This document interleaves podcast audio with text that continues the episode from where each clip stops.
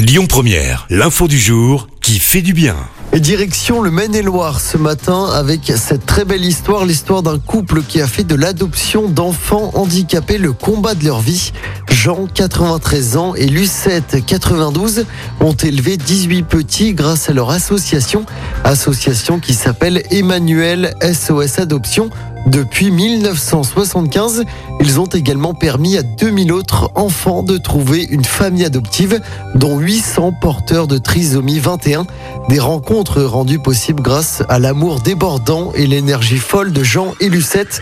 Ils sont mariés depuis 70 ans. Écoutez votre radio Lyon Première en direct sur l'application Lyon Première, lyonpremière.fr et bien sûr à Lyon sur 90.2 FM et en DAB+. Lyon Première